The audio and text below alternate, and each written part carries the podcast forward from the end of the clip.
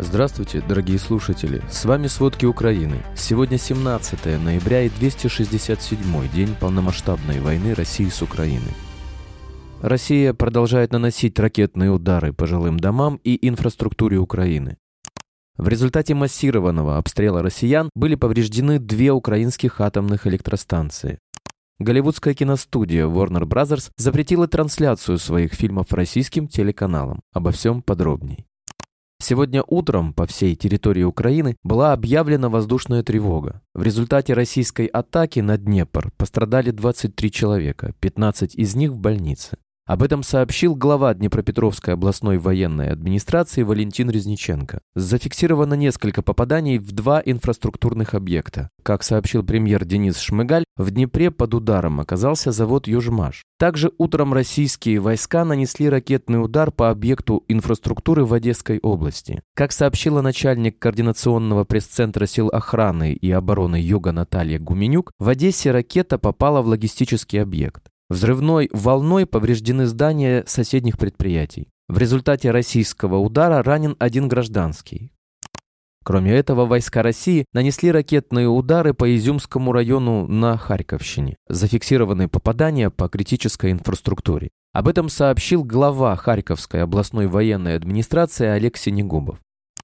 Премьер-министр Украины Денис Шмыгаль на Международном экономическом форуме сообщил, что Россия наносит удары по украинской газодобыче и промышленным предприятиям. Прошлой ночью российские военные нанесли ракетный удар по одному из населенных пунктов Запорожской области. В результате атаки повреждены гражданские объекты, есть жертвы. Зафиксировано прямое попадание в жилые дома. В одном из них проживали три семьи, всего около 10 человек. Сейчас спасатели осуществляют спасательно-поисковые работы по деблокированию людей из-под завалов. В Херсонской области обнаружили 11 мест, где российские военные незаконно удерживали граждан и тела 63 замученных людей. Об этом в эфире телемарафона рассказал министр внутренних дел Денис Монастырский. Также в Херсоне работает 16 блокпостов. Продолжаются проверки по выявлению коллаборантов. Уже проверили 763 человека, из них 5 задержали и передали СБУ с подозрениями на коллаборантскую деятельность. Ранее сообщали, что в Херсонской области на освобожденных территориях установлено три места, где российские силы могли устроить пыточные для мирных жителей. Россия вывела в Черное море до шести кораблей, среди которых три с калибрами общим количеством до 20 ракет. Такую информацию передают военно-морские силы ВСУ. Еще 76 калибров несут 5 российских кораблей, находящихся в Средиземном море, и 24 ракеты, 3 российских корабля в Каспийском море. А МАГАТЭ сообщили, что из-за массированного обстрела россиян 15 ноября были повреждены две украинских атомных электростанции – Хмельницкая и Ровенская. В частности, первая потеряла полный доступ к электросети. Это заставило электростанцию временно перейти на резервное питание от дизель-генераторов. В этот период два реактора станции были остановлены, прекратив поставки электроэнергии домохозяйствам, заводам и другим объектам. Это свидетельствует о потенциальных рисках для ядерной безопасности, с которыми сталкиваются все ядерные объекты Украины во время этой ужасной войны, а не только Запорожская атомная электростанция. Соглашение о вывезе зерна из Украины через Черное море продлено на 120 дней. Об этом сообщил министр инфраструктуры страны Александр Кубраков. По его словам, решение утвердили в четверг 17 ноября в Стамбуле. Соглашение будет действовать на текущих условиях в течение четырех месяцев с учетом зимних условий, заявил высокопоставленный турецкий чиновник на условиях анонимности. По его словам, после зимнего сезона могут быть новые договоренности. Власти Канады объявили о предоставлении Украине нового пакета военной помощи размером в 34 миллиона канадских долларов, около 26 миллионов долларов США. Из этих средств 5 миллионов долларов Канада использует для обеспечения ВСУ современными спутниковыми изображениями. 18 миллионов долларов на камеры высокого разрешения для дронов и остальные 10 миллионов на зимнее снаряжение, в том числе портативные нагреватели, одеяла и спальные мешки. Ранее Канада ввела санкции против иранских чиновников и производителей дронов «Шахет». 14 ноября стало известно о том, что Канада предоставит Украине дополнительную военную помощь в размере 500 миллионов канадских долларов, более 375 миллионов долларов США, для борьбы с российской агрессией.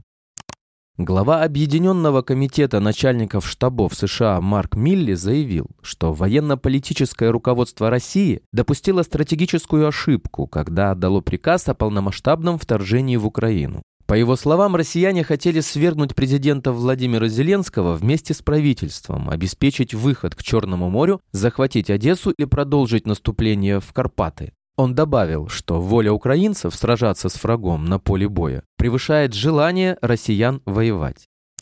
Украинцы добились успехов на всей линии фронта протяженностью около 900 километров. Окружной суд Гааги, рассматривавший дело об уничтожении авиалайнера MH17, принял решение о том, что так называемая Донецкая Народная Республика была контролируемой Россией как минимум с мая 2014 года. Судья Хендрик Стейнгайус заявил, что сбитие лайнера MH17 произошло в результате запуска ракеты из Бука в районе ПГТ Первомайская. Он также отметил, что имеются неопровержимые доказательства того, что у России был полный контроль над боевиками. Назначенный россиянами так называемый руководитель правительства ДНР Александр Бородай почти ежедневно связывался с помощником президента России в то время Владимиром Сурковым. На основании этого суд считает неоспоримым контроль России над неподконтрольной Киеву территорией Донбасса. Финляндия передаст Украине очередной пакет оборонного оборудования на сумму 55,6 миллионов евро. Это будет уже десятый по счету пакет оборонной помощи Украине. Общая стоимость всех пакетов, предоставленных Финляндии и Украине, сейчас достигает 164 миллиона евро. При принятии решения о предоставлении дополнительной помощи были учтены как потребности Украины, так и ресурсы сил обороны Финляндии. Как сообщалось, Швеция направит в Украину системы противовоздушной обороны, но из соображения безопасности не может сказать, какие именно.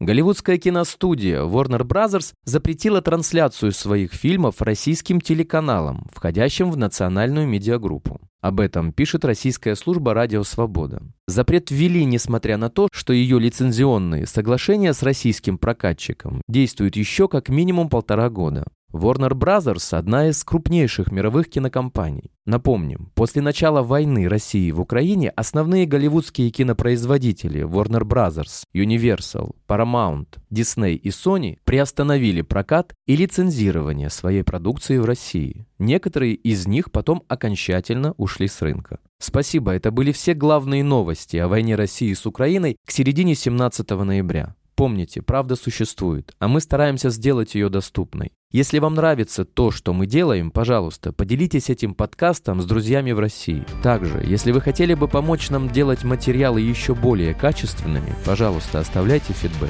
Это очень важно для нас и для распространения правдивой информации. До встречи.